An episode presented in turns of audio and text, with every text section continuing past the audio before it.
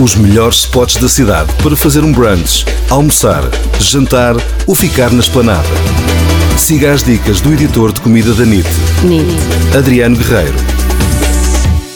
Há um novo restaurante italiano em Campo de Ourique, que chama-se Memória e pertence aos mesmos responsáveis pelo Pasta Não Basta. Este é um grupo que já tem dois restaurantes na cidade, em Lisboa, um na Avenida Elias Garcia e outro em Alvalade.